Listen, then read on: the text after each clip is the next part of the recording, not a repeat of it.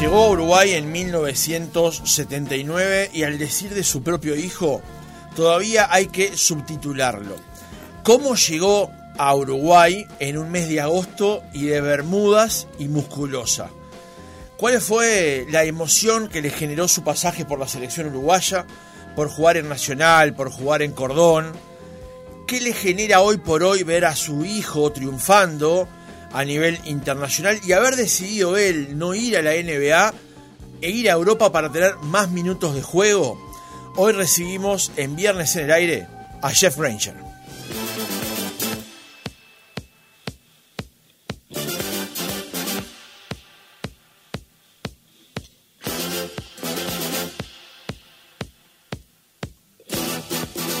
Jeff Granger, ¿cómo le va? Buen día.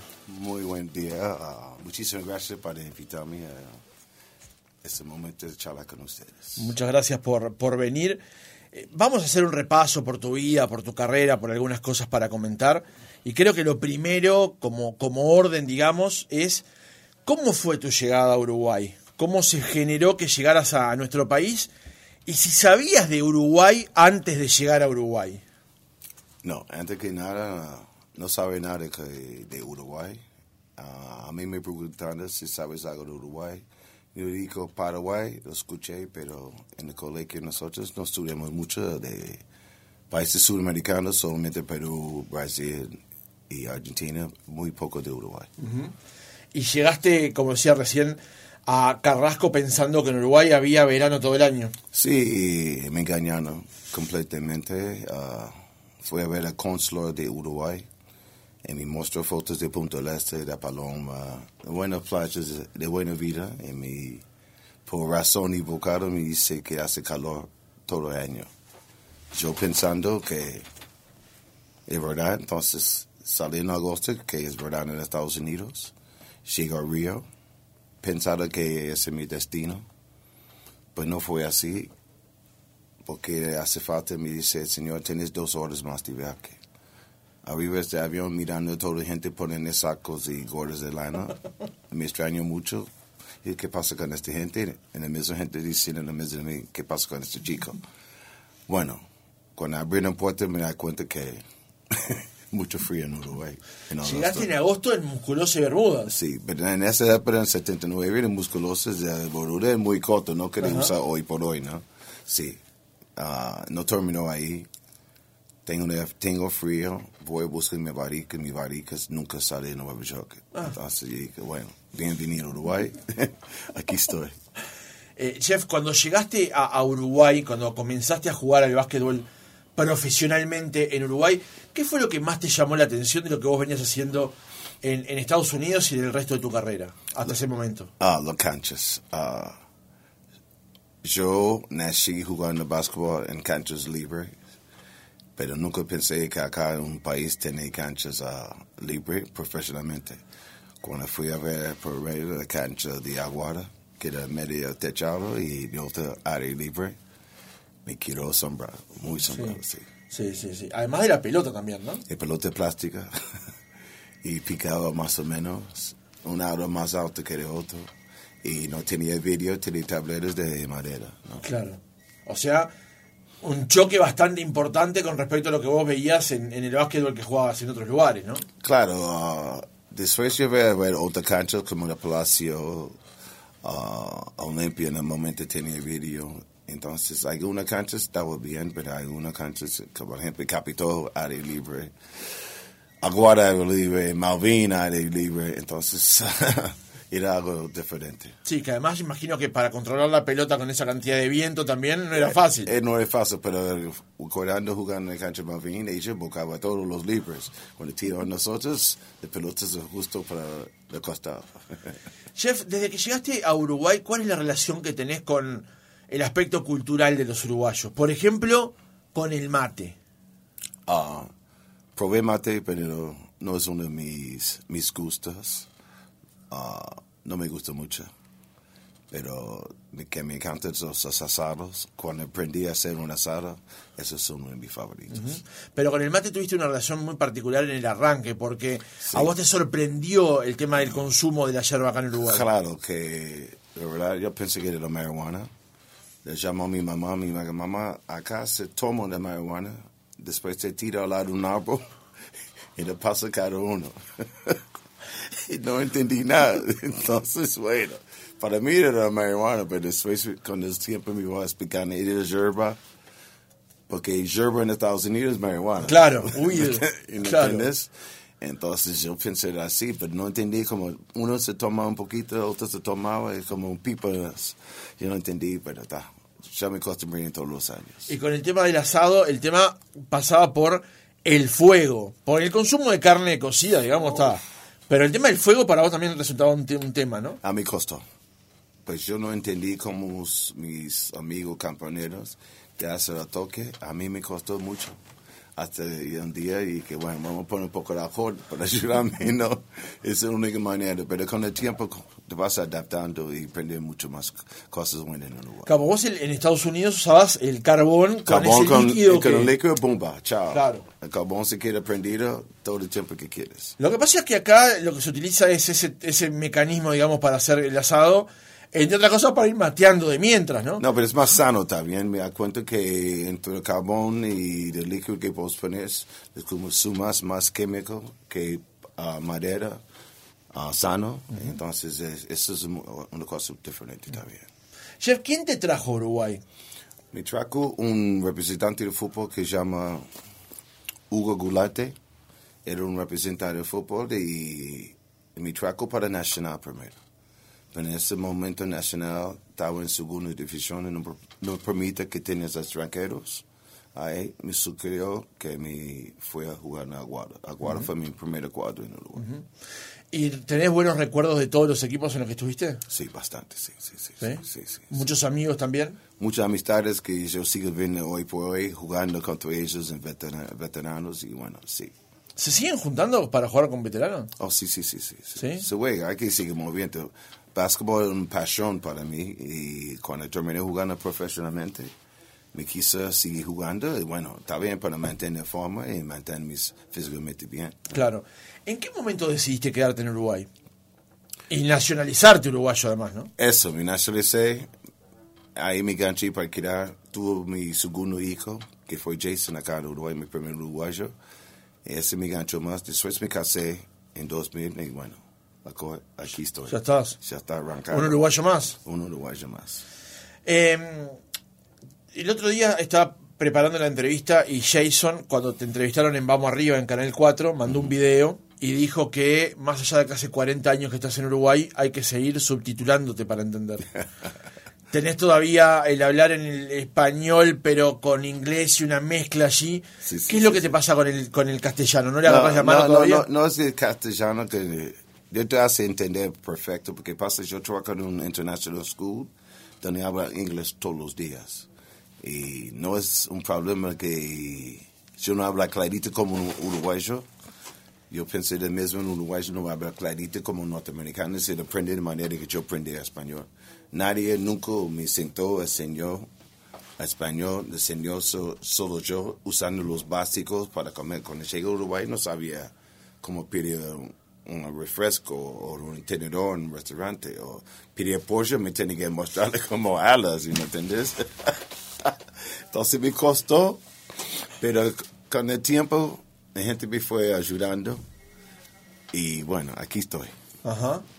Claro, vos llegaste sin hablar español y nadie te ayudó para comunicarte, digamos. No, no, que mi traductor en Aguada en este momento, su inglés era peor que mi español, entonces, what do you want? Y, hola, hello, y cuando cobra, where's my money? Taxi, cosas así, ¿no? lo básico. entonces.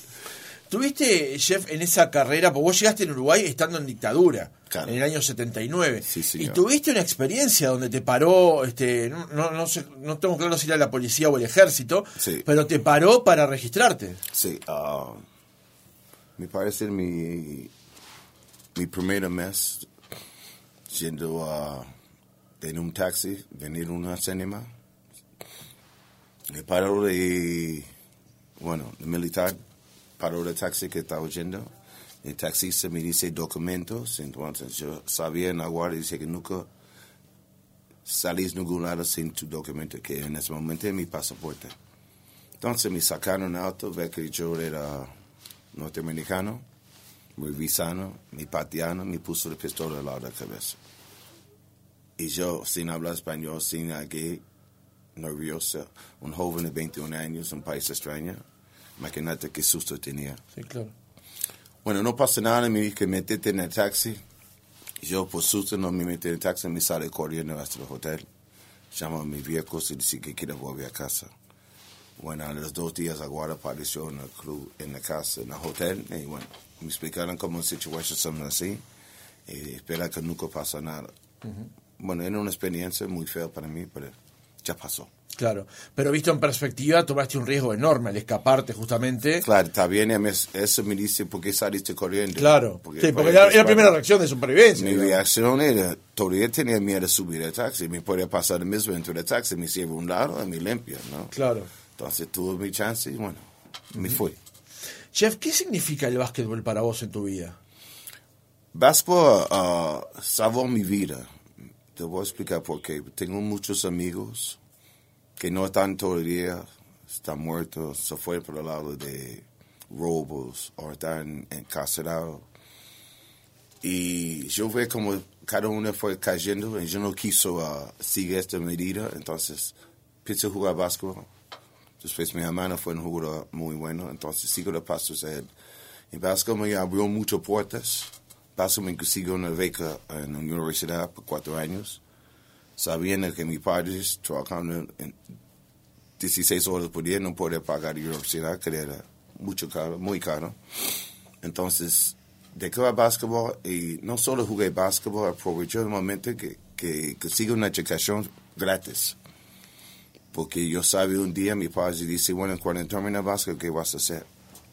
Y bueno, si terminas, vas a estudiar, terminas tus estudios igual que básquetbol. Bueno, terminé mis estudios y siempre tenía ese guardado que el día que yo terminé jugando básquetbol, que yo soy, hoy por hoy soy un profesor de educación física en el Uruguay en American School. Y también tengo una escuela de básquetbol en Carrasco Long Tennis. Soy Y- muy actividad. sí. El básquetbol te salvó la vida Me entonces. salvo la vida, sí.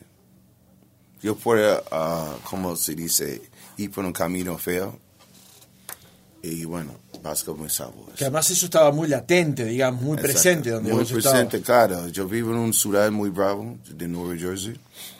Y bueno, básquetbol salvó muchas vidas, también no salvó las vidas de mis amigos o mis amistades o conocidos. Y, y me asustó de una manera que yo no quiso hacer así. Yo no quiero ese camino. Voy a pisar jugar básquetbol, voy a dar mi tiempo libre a básquetbol y estudiar. Pero comentabas también que tu hermano jugaba al básquetbol Sí. y resulta que tu hijo también, tus hijos también tienen, Jason eh, pues, es mundialmente conocido, digamos, pero juegan el básquetbol. Eso parece que les va en las venas. Sí, eso es importante de pasar el mensaje que me pasó a mí, es mis hijos. ah, en el caso de mi hijo grande, Jeff Jr., ah, jugó básquetbol, terminaron jugando básquetbol, fue a jugar en Ucrania y Santo Domingo. Después me dice, un día no quiero jugar más básquetbol, qué bueno, ¿qué vas a hacer? Tenía un título de oficina de finanzas y bueno, hoy pues tiene su propio negocio de finanzas, ¿no?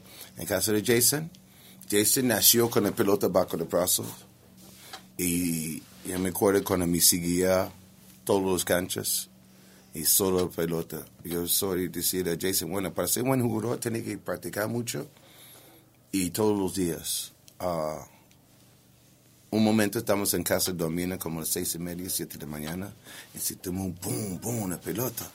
Entonces grité, Jason, Jason, de cada pelota. Dice, no, papá, vos me dijiste, si quiero ser buen jugador hay que practicar. Entonces voy a practicar. Ay, me cerró la boca. Te cerró la boca. Me cerró la boca. Y eso además ha dado resultado, porque Jason es un gran jugador. Sí, Jason, el resultado, porque yo siempre quiso, no soy egoísta, que mi hijo se sea mejor que yo.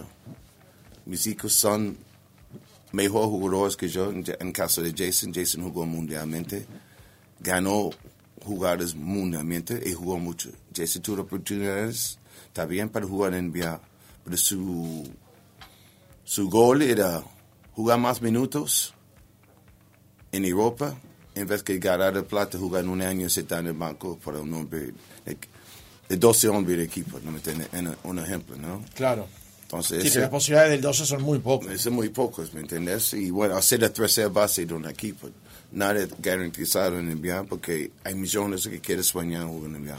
Tuvieron una reunión con los Bolton, ¿no? Con los Bolton Celtics. Boston Celtics está bien, Cleveland y Orlando Magic. Bueno, Boston tiene una oferta en River de hace dos años, que en este momento era ah, plata mínimo, que no aceptamos. Y bueno, en Europa doble estas cifras. Entonces, bueno, vamos a Europa no solo por tener, solo porque yo quiero jugar, papá. Yo nunca me metí en los negocios de Jason, siempre estaba representando para buena gente. Su consulta de mí es, bueno, hace que mejor para vos, no para que, que yo quiera, ¿no? Es tu vida, es tu destino. Claro, pero qué interesante eso de que teniendo una oferta económicamente importante de la meca del básquetbol mundial, como nada más ni nada menos, porque además jugar en los Boston Celtics es jugar Pero- a tope de gama, No, digamos. tenía que jugar, tenía que jugar, pero pero elegir igualmente ir a Europa para jugar minutos y no ganar dinero, Claro. qué, qué interesante planteo, ¿no? Para su carrera. Pero ¿qué pasa? Lo que ha dado resultados Sí, también en sí, la postre, sí, ¿no? sí, sí, pero ¿qué pasa? Hay que entender en el NBA, vos puedes ganar un cifras de plata, pero en verdad no estás ganando estas cifras. Estás ganando mitad de esta cifra por el tema de impuestos, ¿no? Vamos a hablar así. Claro. Entonces, vos que pagas este impuesto que puedes ganar en Europa y de Europa también paga tus impuestos. Hay que mirar por el lado positivo y también te da titular. Sos titular, vas a jugar 25 30 minutos, jugar Euroliga, jugas liga local. Y bueno, no es de NBA, pero está muy cerca. Claro. Eh, chef, siempre disfrutaste del juego. Vos jugabas de una manera muy alegre, muy divertida, Claro. con una sonrisa presente permanentemente. ¿Eso te trajo problemas? Serio, sí. En el principio nadie me entendió porque yo se ría mucho. Hasta los huesos me cobraba técnico. Me dice yo soy muy baboso. Y no entendí qué es baboso, ¿no? Si estás un show off, estás siendo bu- burlando de, de- de rival. No, no, no estoy burlando. Yo juego un doble. Cuando ellos hacen doble, yo lo aplaudo. Yo soy. Mi amigo es alegre, tipo Magic Johnson. Yo era alegre, hace un buen pase, y hago algo mal, me siempre estoy riendo. La gente no entendió ese juego hasta me fue conociendo con, con el tiempo. Ujú. Pero lo que pasa es que además, hasta cuando te insultabas, vos reaccionabas así también. Sí. Lo que generaba más indignación en el otro. Sí, que pasa que yo te hace entrar en te calentas por vos mismo. Como me puteaba, me insultaban, y yo no entendí nada, y yo me río. Entonces, más que me quiere matar. Hasta un día me escupían, me diciendo de todo. Diciendo de todo, y yo de hijo de más y todo. que- sí. Eh, chef, hay tal vez dos momentos bisagras en tu carrera, en tu desempeño aquí en Uruguay. Por supuesto que la gente de Nacional va a tener su opinión, la gente de Aguada va a tener su opinión, los que somos de Cordón tenemos la nuestra. Pero vamos al año 1995, el sudamericano que se juega en Uruguay, en el cilindro municipal, Claro. donde Uruguay en la semifinal le gana a Venezuela y en la final le gana a Argentina.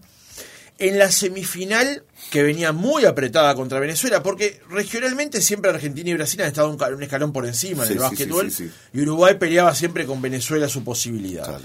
En esa semifinal veníamos muy complicados, y vos robás la última pelota y te vas en bandeja hacia el aro, y con eso Uruguay gana ese partido. Pero hay una historia antes con respecto a eso incluso. Contanos qué sentiste en ese momento en donde vos sabés que con ese doble y esa bandeja le diste a Uruguay el pasaje a la final. Bueno, antes que nada, durante este campeonato, como dice usted, ah, Brasil y Argentina en un escalón muy alto, arriba de nosotros dos, Venezuela y Uruguay. Brasil, ah, antes que perdimos por Bra- Brasil por 25 y después Argentina gana Venezuela. No, ganó, Argentina ganó Brasil. Con este partido, Victor me siempre me estaba consultando, Victor y Cacho, Jeff, quédate pronto, vamos a precisar. Entonces yo esperaba mi momento para entrar. Y cuando voy sacando el remedio en mi busa, y senté una cosa en mi cuerpo que la gente me pisa, gritar, no, gritar mi nombre, Daddy Negro, Daddy Granger, bla, bla, bla. En ese me hizo, no sé, no, si te puedes mentir, no te puedes mentir. Es un momento que me levantó espiritualmente que no solo es robarme el pelota, pero sentar, sentí como la gente te quiere como un uruguayo más. Ese es lo más importante para mí. Me hace llorar. Sí. ¿Te emociona? Sí, me emociona mucho, porque ah, no esperaba eso. Y vas a un país que no es tuyo, y de gente, de gente te recibe así, como una más. Es inolvidable, perdóname. No, no, por favor. Este, porque además hay una experiencia previa en eso, Jeff, que vos jugás un campeonato en Paraguay.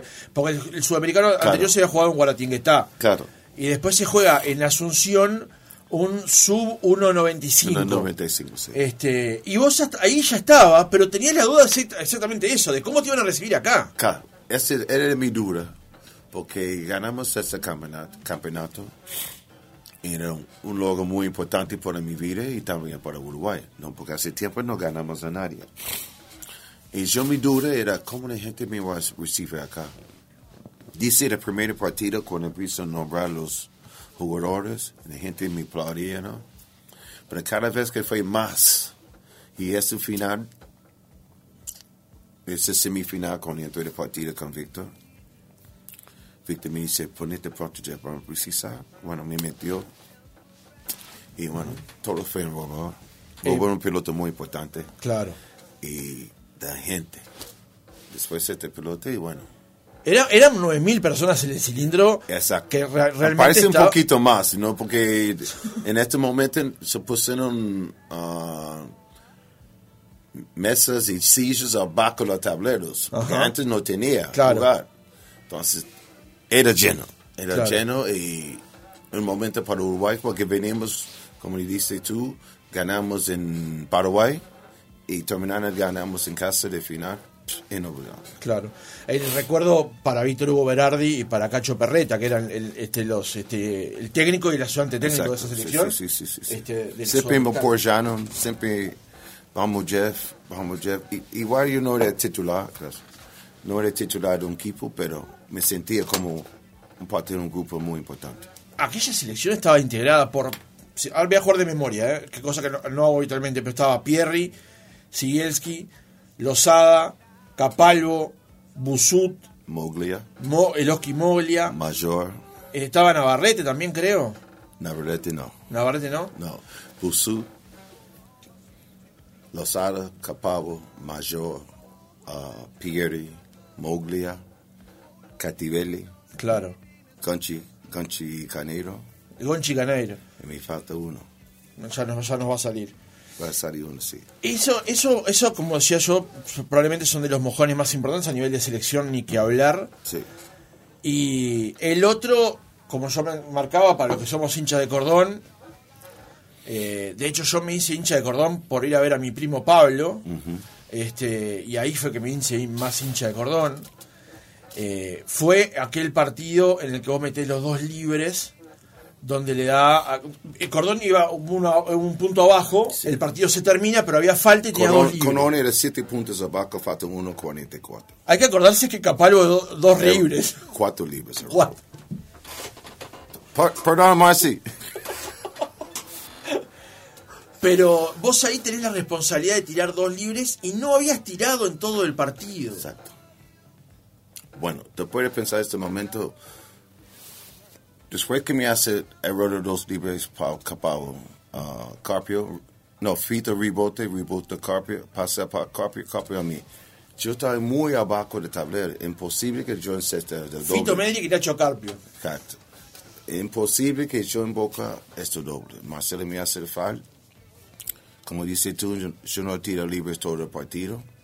La gente viene y me echar y te cambies solo, cambies solo, cambies solo. Entonces, cuando vos miraste el reloj y el score, mi mente era así. Tengo dos chances para Boca uno. ¿Tá? Tengo chances para empatar pensando en el largue. Bueno, en Boca de primero, después me granadaron. Y cuando en Boca de segundo, mira, yo vi a mi hijo al costado llorando de alegría. Después, ¡pum! Total. Campeones. Fue impresionante. eso. Impresionante. Impresionante. Impresionante. Eh, chef, eh, Hablamos de Jason hace un rato. Jason está eh, ahora va a jugar en Peñarol, en la, la liga. Sí. Eh, pero estuvo mucho tiempo en Europa, realmente a, a- a muy buen nivel. Sí. Pero arrancó en Cordón. Arrancó en las formativas de Cordón. Eso yo voy a chapear con eso hasta el Sí, día sí, que me sí, muera. ¿Cómo fue eh, que él se fue arrimando de a poco a, a la continuidad esta del básquetbol de la familia Granger? Pero ¿qué pasa? Jason, gente no entiende. Jason arrancó en fútbol primero, en un club chulo. Después pasó a jugar en Racing. Tenía 8 o 9 años. Iba a la cancha conmigo en todos los prácticas, de pelota vaca, pero no se animó a jugar. Era mu- muy tímido. Después, un día por otro, la madre le llevó. Dije, vas ahí, si lo lloras, vas a quedar, bueno, enganchó practicando y nunca más le puede sacar a las canchas. Todos los días con la pelota, yo lo llevo a Estados Unidos, jugaba con sus hermanos. Jason desde chiquito compitió mucho, ah, jugó mucho básquetbol contra gente mucho más grande, mucha gente más importante, aprendió mucho de eso. Por eso tiene muchos éxitos. No, yo te puedo decir, ah, fue mi hijo, yo le enseñé todo. No fue así. Jason tuvo suerte en Uruguay. Tiene muy buenos entrenadores cuando era chico, ¿no? Pato Westing, Gallego Álvarez, de Electricidad. Y muchos cosas, co- ah, técnicos en la selección también apoyan mucho su juego. Este fue muy importante para su desarrollo como jugador. Claro. Eh, Chef, eh, acá en Uruguay muchas veces hablamos muy bien de nosotros mismos y nos decimos que somos muy solidarios, cuando yo creo que no. Y decimos que no somos racistas cuando en realidad yo creo que lo somos. Y alguna forma en la que se traduce eso en el deporte es con los extranjeros que venían a jugar al básquetbol. Exacto. Con Medrick, con Azuquita Matienzo, contigo, después con Trenoli Owens, con Ricky Newsom. Todo. ¿Vos lo viviste a eso? Vivimos eso, sí. Porque también vivimos esto porque insultos de no de humano, pero de tu color.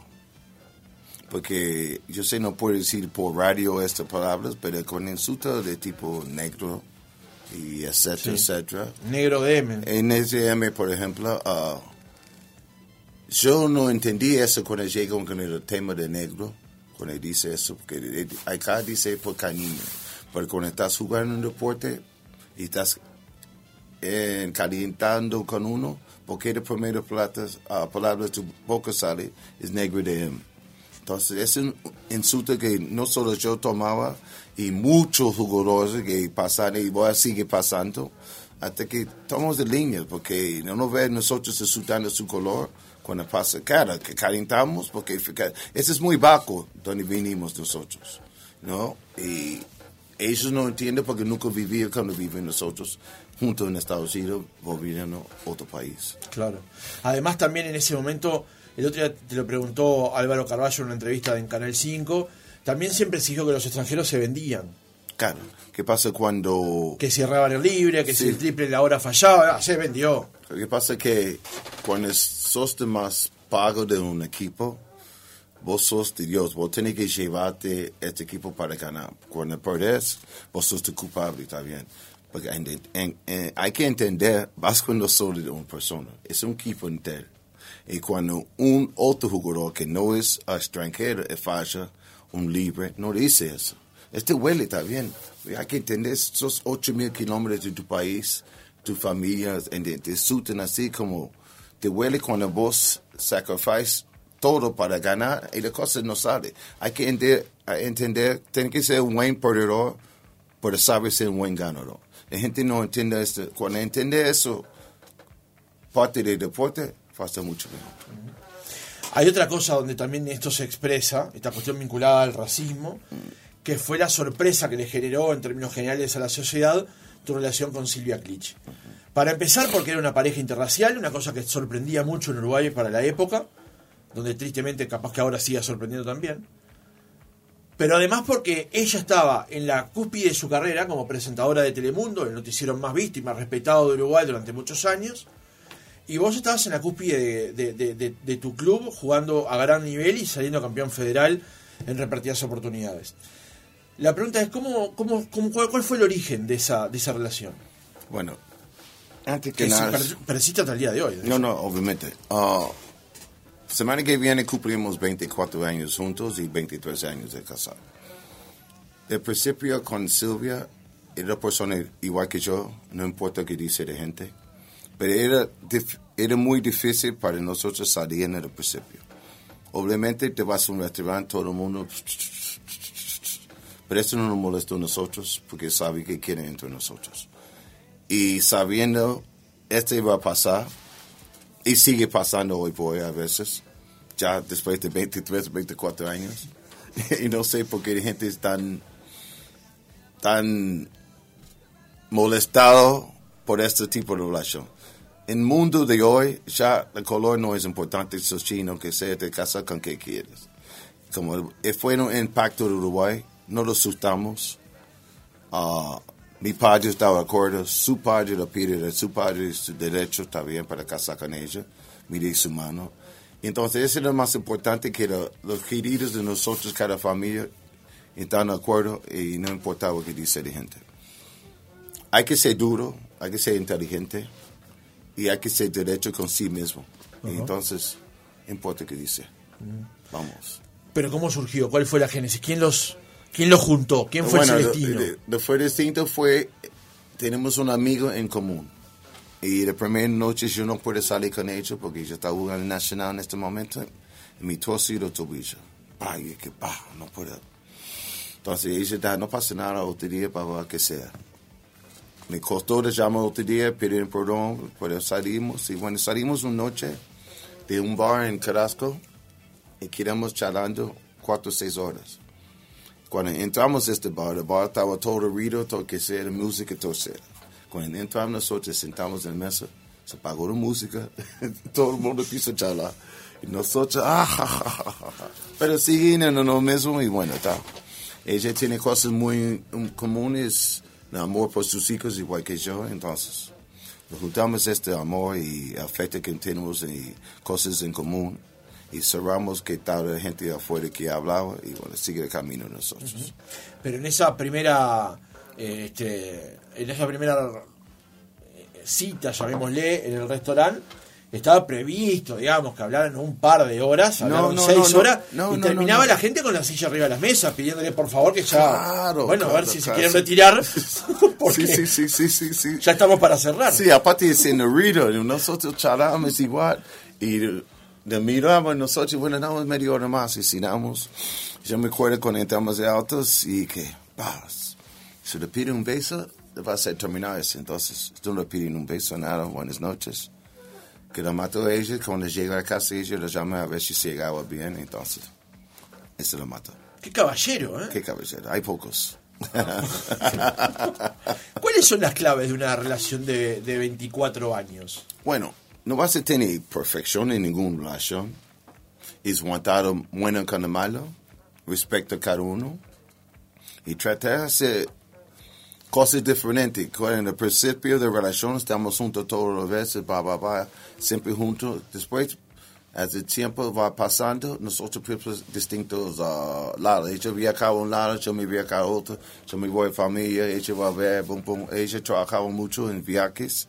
Y así vamos viajando distintos lados, separados. Y bueno, cuando terminó esos viajes, volvimos juntos como un plus, you know, que te extrañas y cosas, know. Claro. No todo rutina todos los días, que no es bueno para una relación.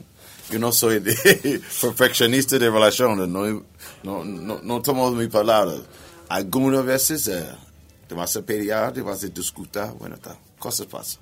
Chef, ¿cómo fue tu pasaje reciente por Masterchef? ¿Cómo lo viviste? Y me viví bárbaro, porque era un, era nervioso. Y dije, pa, me voy a tener que cocinar en tele. Y yo, no sé de cocinar mucho, ¿no? Entonces voy practicando muchas cosas que yo cocino en Estados Unidos que no se come en Uruguay. Pues fue una experiencia genial. ah, el programa es excelente. Te hace enseñar a cocinar cosas que vos no sabes cocinar. Y hoy por hoy estoy cocinando en casa. ¿Ah, sí? Sí, gracias al Masterchef. Quedó eso y ya seguiste. Sí, sí, sí, sí. A veces dije, ¿qué hay por comer? Chef, la, la- de las últimas. ¿Ves básquetbol? ¿Ves básquetbol de acá? ¿Ves básquetbol de afuera? Soy fanático. ¿Cómo lo ves entonces? Al de acá, al local.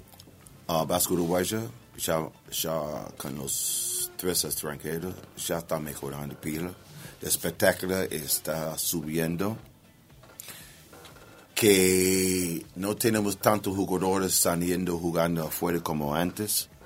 Entonces la competición de los jóvenes interna está subiendo bastante bien.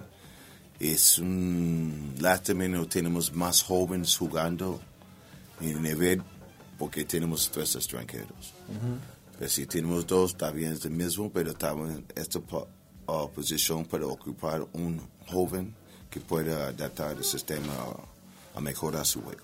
Que hayan venido técnicos argentinos como el Che García, por ejemplo, ¿le sirvió a la selección uruguaya para eh, profesionalizar, para exigir más esos rendimientos? Sí, pero hay, falta todavía, ¿no? Falta mucho el tema de las canchas, uh, el tema de todos los clubes no tienen poder como los otros uh, con el dinero, eso es importante. Pero fue la estructura uh, de, de, temas en los jugadores jóvenes, los uh, inferiores, está creciendo mucho. Fue muchos partidos. Este fue básquetbol femenina. Hoy por hoy estoy organizando 3x3 de mujeres sí. solo. Y voy a organizar uno el 29 de octubre en el Yoguan American School. Solo mujer, mujeres es para donación de cáncer de mama.